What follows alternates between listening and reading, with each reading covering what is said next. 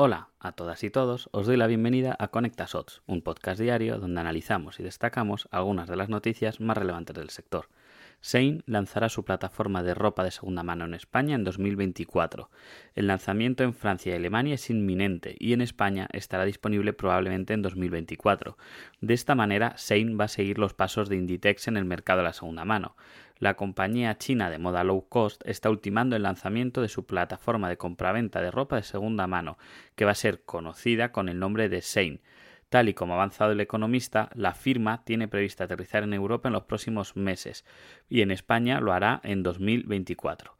De este modo, la firma competirá directamente con Inditex, que ultima también el lanzamiento en España de Pre-Ownet, la plataforma de compraventa de ropa de segunda mano de Zara.